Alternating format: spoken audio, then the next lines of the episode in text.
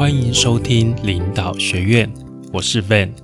领导学院是一个专门讨论领导相关议题的节目。我们今天呢，想要开始来讨论一本书哦。这本书的名称叫做《影响力》，它的副标题是“让人乖乖听话的说服术”。它的作者是罗伯特·希尔迪尼哦。那为什么我会知道这一本书呢？那是因为有一个非常有名的人叫做查理蒙格。查理蒙格他啊，或许你没听过，但是巴菲特你应该听过吧？股神巴菲特啊，查理蒙格是巴菲特的公司，也就是波特夏公司的另外一位副董事长哦。就是巴菲特是董事长，他是副董事长。那古外戏称查理蒙格是巴菲特的高清无码版哦，就是他会把其实他们两个的思考模式非常的相通，非常的接近，所以他们两个是合伙人。那查理蒙格他在讲话又会更加的直接，那他的措辞也比较尖锐哦，所以不不太像巴菲特。巴菲特他呃，他可能。讲话会比较君子，会比较有的时候不那么不那么明确啦，好就比较客气一点。但是查理蒙格他讲话相当的直接哦。那查理蒙格在他的诶查理蒙格的普通常识这一本书啊，他自己的。演说之中，他也推荐了《影响力》这一本书。他说这一本书的心理学和一般的心理学的学术上的那种论述不太一样。这本心理学呢是非常的实际啊，你在生活上可以是直接应用的的一本书。那他也说说这本书可以让我们做更好的决策，明确运用影响力。作者所阐述的说服心理学。哦，注意，我是说服心理学，对我的思维冲击远超过其他的心理学家。这个是查理蒙格他的一个推荐的一个一个字句哦。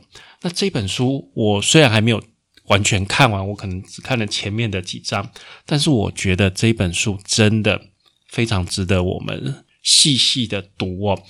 第一个，他书中哦举了大量的例子，他几乎都在讲故事哦，他一个。章节里面可能带了几个观念，每一个观念都有好几个故事、好几个例子在来讲，所以你很容易可以了解作者想要表达、想要传达的是什么东西哦。从这些故事中，而且这些故事很多都是非常现实的故事，它不会是说放了很多历史故事或是一些离我们生活啊比较远的一个概念哦，都。跟我们的生活非常贴近，然后他讲出来，说因为跟我们生活很贴近，然后那个结果又跟我们原本的一些想法有一些差距，所以这一本书你要运用有两个方面，第一个就是，假如你是业务人员，你常常需要推销，你可以用这一本书的方法。来去推销你的东西哦，可以降低很多的阻碍。那另外相反的一个方面，假如你是一般的消费者，那你可以用这一本书的方法去理解，说，诶，这个书，因为这本书的作者他为了他要写这个书，他加入了很多，例如说直销啊、传直销啊，然后一些团体啊，他去学怎么样推销，然后。运用他的心理学的知识去推敲这些推销的一些手法是怎么来的，所以你假如是一般的消费者，你看了这本书，你知道要怎么样去防御，去了解说他们又在用哪一些心理学的招数啊，想要钓我上钩，那你可以做一些适当的一些防范，这个是这本书的一个概念。所以我们今天呢，先跟各位。讲一下它的第一章，它的第一章是影响力的武器，无形中让人乖乖就范哦。那作者在这个这一章开始先讲了一个故事哦，他讲他在美国的一位朋友开了一家印度的珠宝店，那这一家珠宝店呢，他进口了一些印度的绿宝石哦，但是这个绿宝石的这些饰品啊，销量非常的不好。那有一回呢，他这个朋友啊，因为必须要到城里去采购哦，他就啊必须要出远门一趟，要几天，所以他就交代他店里的伙计，好帮他顾店。然后他想说，呃，这个绿宝石这些首饰啊，太难卖了，所以他就在他的价格旁边写了一个乘以二分之一哦，但是他的那个字啊，他的字迹写的挺潦草的。然后过了几天啊，他出城办了些事回来，看到啊，哎，他的这些绿宝石的这个饰品全部卖光了，而且他的伙计嘞，不是照这个乘以二分之一，不是半价卖，是两倍的价钱，反而全部卖光了。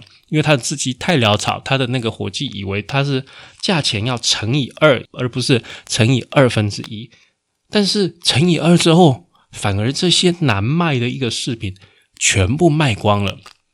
他觉得非常的惊讶，所以他跑来问这个作者说：“诶，我到底发生了什么事？为什么平常这么难卖的这个绿宝石的一个饰品，我反而价钱涨高了，反而全部都卖出去了？”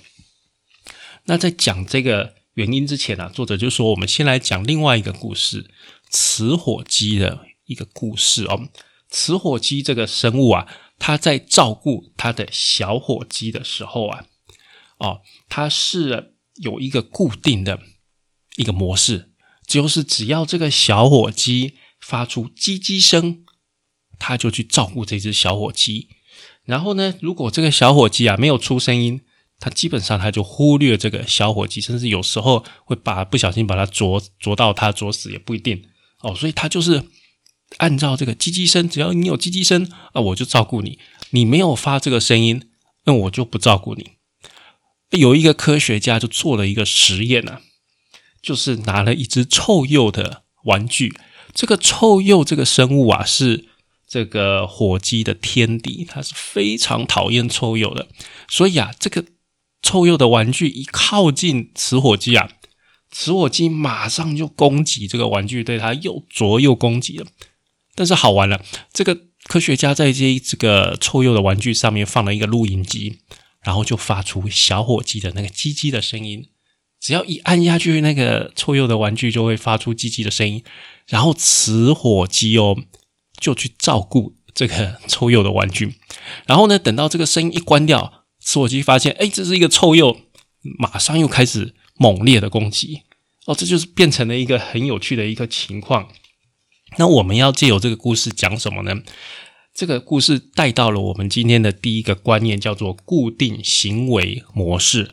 所谓固定行为模式，就是只要有一个特征出现，哦，我们就好像会这个这个，不管是生物或是人都一样，就会出现一个，你只要按到这个特征，我就会固定的。后面就会触发一整套的一个行为，好，但是我们只需要看到一个特征，而不是看到一整个整体。也就是像刚刚讲的雌火鸡，只要听到小火鸡在叽叽叫这个声音，哦，它只认这个叽叽叫的声音，它不管这个小火鸡长怎么样，它是不是小火鸡，甚至都不管，它只要听到叽叽叫这个声音，它就认定它必须要去照顾它。哦，所以我们讲说，就好像是这个。录音机哈，我们就按下去 play，它就开始自动播放一样子。好，就遇到一个特征就开始自动播放。那这个固定行为模式啊，有两件事我们要讲哦。第一件事情就是说，呃，这个自动这个固定的行为模式啊，正常的情况下啊都是有用的。就一般正常的情况下，小火鸡它都会叽叽叫。那雌那个雌火鸡就是妈妈的火鸡，依照这个鸡鸡的声音去照顾这个小火鸡，通常是没问题。在大自然正常的情况下，应该都要是没有问题的啊。只是他不幸的遇到那个无聊做实验的科学家，好，所以大部分的情况下都是有用的。那第二个事情就是说。啊，我们人类也会基本上也会有这个情况，就是只要遇到一个特征，我们就会认定怎么样怎么样，或是说自自自动后面就会有一些行为。好，那什么样的行为呢？这边有举一个例子哦，就是例如说我们要求别人帮忙的时候，我们只要给一个理由，给一个原因哦，那别人哦就是会愿意帮忙，我们成功的几率就会直线上升。好，这边有科学家做了一个实验啊，在图书馆啊，图书馆有那个影印机，大家可能排队要去影印哦。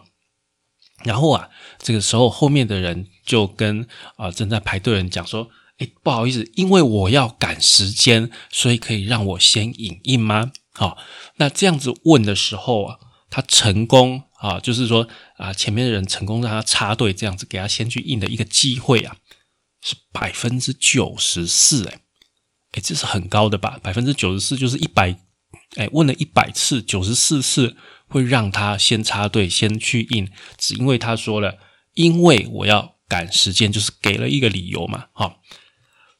而相反的情况，假如他没有讲原因，就是他说：“哎，我想要先影印这五页，哦，这样子，成功的几率啊，只有百分之六十哦。大家还是会帮个忙，但是哦，成功的几率，你看跟刚刚百分之九十四相比，百分之六十是相差蛮多的哦。但是呢，原因的内容重不重要呢？科学家又做了一个实验哦，就是说啊。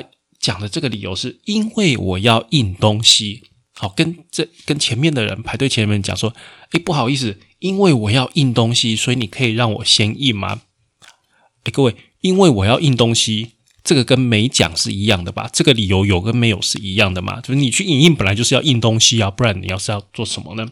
但是啊，他就讲了这个，因为我要印东西，好像有给出一个理由。给出一个原因，他的成功的几率是百分之九十三耶。所以这个这个实验就告诉我们说，诶，你随便给一个理由，我们大部分的人就觉得说，诶，这样就可以了，好，就会就会愿意帮助你。哦，所以这个就是我们人类的一种固定行为模式的的一个情形哦。那回头说到我们刚刚讲的那个印度，一开始讲的印度珠宝店哦。印度珠宝店它的触发的特征是什么？它触发的特特征啊，其实是一分钱一分货的这个道理啊，这是一个简单的原则。我们在大部分的时候都会相信这个道理，就是说东西越贵，它的品质应该要是越好的，对不对？我们会相信说，哎，雷萨斯。Lexus 卖的比 Toyota 贵，那 Lexus 的品质一般的情况下会比 Toyota 好，好，所以这个也符合我们刚刚讲的这个正常情况都有用的这个情况嘛，对不对？好，你去买东西，在绝大部分的情况，你都会觉得说，这个东西比较贵，那比较贵自然有它的道理嘛，好，不然它干嘛定的这么贵？我们一般人都会哎自己对自己讲这样啊，例如说。哎，你去看到房间可能在卖房子哦，有一栋卖两千万，一栋卖一千五百万，你自己就会觉得说，那这个两千万的应该会比一千五百万的要好。那好在哪里呢？你不一定马上就知道它有可能好在什么地方，那你一定会觉得说，一定就是比较好。好，那所以啊，这个他的那个卖印度珠宝商的那个朋友，把它价钱变成两倍。那其实他们在卖这个珠宝店，他那个地方是一个旅游胜地。所以去的都是游客哦，去的都是游客，也就是说，他们平常其实不经常到那个地方，所以到了这个珠宝店，看到哎定价定的比较高的东西，他们下意识的就认为说，这个东西居然要卖两倍耶，那这个东西肯定是比较稀奇、比较珍惜的东西哦，比较特别，所以它卖的价钱特别高，我赶快把它买起来。好，所以啊，它。并不是时常，因为你假如时常到这家店，你会知道，诶，这个东西过去才都卖不出去啊，怎么突然卖这么高？那就没有用了，对吧？但是呢，因为他来的那些客人啊，都是游客，他可能一辈子就去了这一两次而已，他以后不会再来，就算下次要去，可能也几年之后。所以他当下啊，他那些游客的判断就是，诶，这个东西突然卖的这么贵，哇，一定有它的道理，这个贵的一定是好的，所以。大家就抢啊，就抢购这些这个定价定的高的，那其实它原本的价值是什么？它是卖不出去的，好，它是卖不出去。所以他的朋友啊，发现了这个道理之后啊，他往后就他他就有一些卖不出去的东西，他就趁着这个旅游旺季要来的时候，赶快把它价钱提高，就是让这些一次性的这个游客把它买走。这就是所谓什么物以稀为贵。我看起来。价钱越贵的东西就越好啊！他朋友就利用这个方式去销售他的一个珠宝哦。其实啊，这个简单原则在我们日常生活中也有一些简单的例子哦，就像是这个折价券哦。各位应该有拿过麦当劳的折价券吧？对不对？拿到折价券的时候，其实我们是不加思索的，一定就觉得说，既然有这个折价券，一定是比我一样一样买是更划算的。所以啊，其实有时候即使麦当劳它怎么印刷错误，或是它的那个职员做了一些小错误，搞不好有时候单买会比折价券还要划算。但是你不会发现，你会觉得说啊，有折价券一定是比较便宜的啦，我不会想那么多啊，我们的大脑就会往简单的方向去走。就会觉得说，这个折价券上面一定是更加划算的，就直接照着折价券上面去算，而不会一一的去把这个每一样东西的单价把它算出来，再加起来，再去做一个验证。好，我们人类的一个大脑就是这样，会找最简单、最懒惰、最方便的途径去思考。这个就是简单原则哦。好，那我们还是再讲回刚刚这个自动反应哦。除了刚刚这位这个卖印度珠宝的这个奸商啊，利用了人性的弱点啊，大自然也有一些这个情况哦。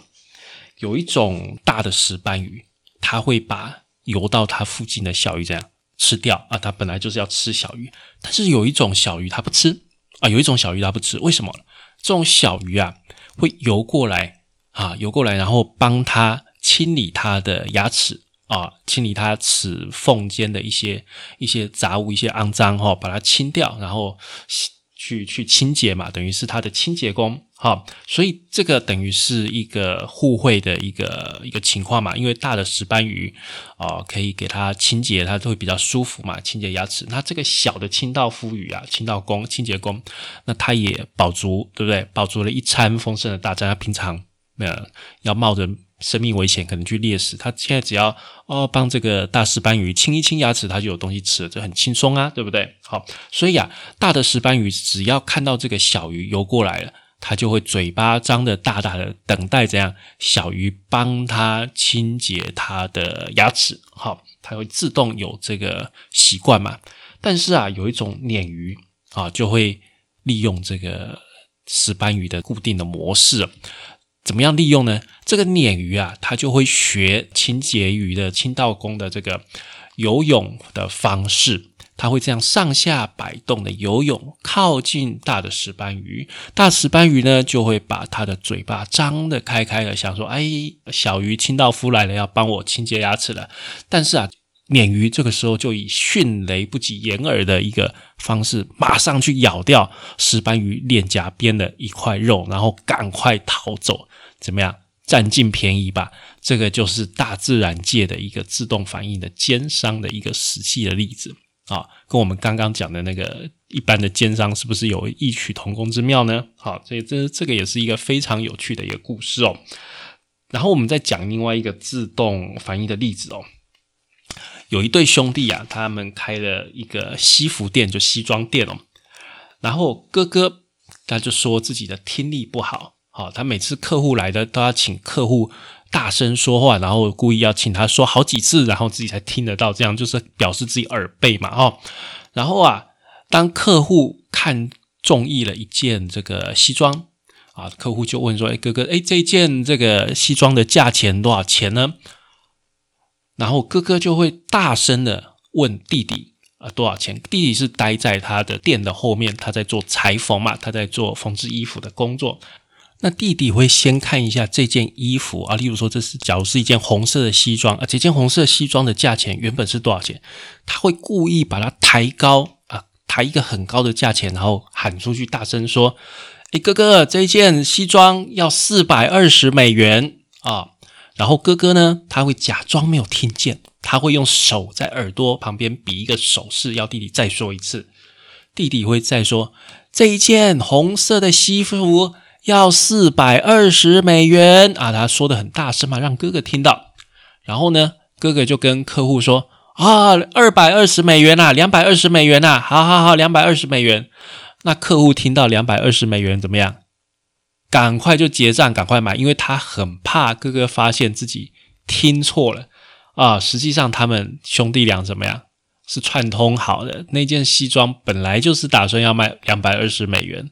啊，只是弟弟故意他报了一个很高的价格，然后哥哥再把它讲回真实的价格。其实那个西装价值本来就是两百二十美元，但是客户呢，他会以为自己占到了便宜，所以他赶快立马他就买下这件西装，赶快付钱，哦，怕哥哥发现自己啊听错了这样子。所以这个也是一个一个一个做生意的一个取巧的一个方式哦。这个仍然运用到了我们一般人认为贵就是好的观念。那在第一章的最后，我们还要再讲一个原则，叫做对比原则。什么是对比原则呢？就是你假如拿了一个轻的东西，再拿一个重的东西，你会觉得这个重的东西比它原先就是应当有的重量还要更重。好，那一个大学教授他很喜欢叫他的学生做一组实验。什么实验呢？请他的学生左手插到热水之中。右手插到冰水之中，然后再把两只手呢啊拿起来，再同时插到呃常温水之中。那左手因为刚刚摸过热水，现在会觉得很冷，对不对？右手刚刚摸过冰水，现在会觉得很热。但是呢，你知道吗？你心里很清楚，这是同一桶水，它的温度是一样的，但是给人的感觉是不一样的。这个就是对比原则。那对比原则是在应用在什么样的地方呢？例如说啊，呃，有一个人他到一个男装店想要买一套西装，再买一件毛衣哦。啊，我们都知道西装比较贵，毛衣比较便宜嘛。哦，西装一整组会比较贵。那如果你是销售人员，你要先给他看西装比较贵的西装呢，还是先给他看比较便宜的毛衣呢？那我们一般人的想法会觉得说，哦，可能先看毛衣吧，毕竟毛衣比较便宜嘛。那先买了毛衣，那再再看看，假如你一开始就先推销了西装，他假如花了很多的钱，他可能就不愿意再花更多钱买毛衣了吧？我们一般人的想法会是这样，但是这个作者说，实际上不是这样。实际上，他们永远是先推销最贵的西装，因为啊，推销了这个最贵的西装完之后，那客户接下来要买毛衣，他会觉得说，这个毛衣的价钱，嗯，可能是西装的可能十分之一而已，相对他会觉得说，这个毛衣不会这么高，好，那他还可能会去帮他的西装再买一些，例如说衬衫啊、领带呀等等，就是一些配件哦。这个原则是一样的适用的，啊，虽然对比的原则好像是违背我们的常识，但是它非常管用，而且这个证据也是表明，就是是真的就是这样。所以啊，其实我有经验，就是我以前我去看房子的时候，啊啊，我例如说，我跟房仲讲，我的预算可能接差不多在一千万台币左右的一个预算，我想要看一千万左右的房子的一个的一个物件，哈，然后呢，这个房仲啊。房仲他先带我去看一千五百万的房子啊，而且那一千五百万的房子呢，还蛮差的，还蛮差的。他让我看完一千五百万的房子，这还还不怎么样，看了两间，然后再带我去看一千两百万的房子，还不错，对不对？还不错，我就觉得说，哎，这一千两百万的房子好像真的很好，我就。后来就就就比较倾向买这个一千两百万的房子，他也是运用了这个技巧，先带你去看一个很贵不怎么样的物件，再看再带你去看一个比较实际符合市场水准的一个价钱的一个东西，那你就会觉得对比之下，你就会觉得这个东西很好，你就很想买。好，就是就是这就是运用的这个心理的一个方式，对比原则哦。那在这个第一章的最后啊。作者又拿了一封这个读者的一个投书啊，这是一个女大学生的家长收到她的孩子上大学寄来的第一封信哦。这封信里面，这个女大学生写说啊：“亲爱的爸爸妈妈，自从我上了大学之后啊，啊，我很少写信回家，真的是不好意思，我要跟你们报告一下我最近的近况。那你们在往下读之前啊，请你们先做好哦。你们没有做好之前，千万没有不要往下读哦，好吗？”好，如今呢，我一切都很好哦。我的颅骨骨折还有脑脑震荡啊，差不多已经好了。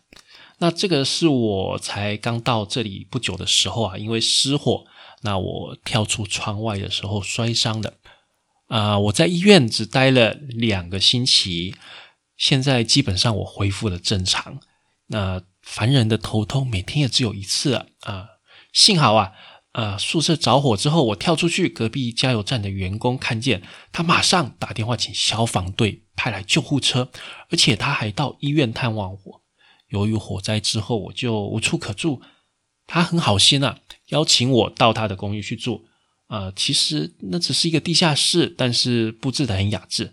他是个很好的小伙子，我们就坠入了爱河，还打算结婚。我们还没有定下具体的日期日期，但是肯定是在别人看得出我怀孕之前。是的，爸爸妈妈，我怀孕了。我知道你们有多么想要成为外公和外婆，也知道你们会喜欢我的宝宝，给他无私的爱和关怀，就像我小时候那样。我们婚期延后的原因啊。因为他有点小小的传染病，我们没有通过婚前的健康检查。因为我也不小心被传染了。我知道你们会张开双手欢迎他加入我们家。他很好啊，他虽然没有受过什么很好的教育，但是很有上进心。好吧，我要对你们说出我真正的状况。我想说的是，我的宿舍没有着火，我也没有摔成脑震荡，也没有摔断骨头。我没有住院，也没有怀孕，也没有订婚，没有感染，连男朋友都没有。不过啊，我的历史只考了 D，化学考了 F。我希望你们能从正确的角度看待这些分数。你们可爱的女儿。那作者的点评是：这个雪伦的化学可能学的不怎么样，但是他的心理学应该可以得到一个 A。好。那这个就是我们今天的内容哦。今天这个呃影响力的这个第一章，我们帮各位讲了什么东西呢？我们再帮各位复习一下哦。我们讲了这个固定的行为模式，只要看到特征就会触发后面一连串的行为。然后还有第二个简单的原则哦，大家的大脑都不想思考。好，其实这个在快思慢想里面有讲过，我们就很想走捷径嘛，哦，不想思考。第三个是。对比的原则，好，对比的原则，还记得我们讲的例子吗？不管是手伸到冷水、热水，或者说先拿轻的东西再拿重的东西，你会觉得重的东西比原本它的重量还要更重啊，这就是一个相对啦对比原则，好吧？那我们今天的节目就先到这边结束哦。感谢你的收听与订阅，请帮我们在 Apple Podcast 上面评分跟留言，也欢迎追踪我们的 Facebook 方格子文章与 IG 哦。我们的 IG 账号是 Leadership C Podcast 领导学院，我们下次再见，拜拜。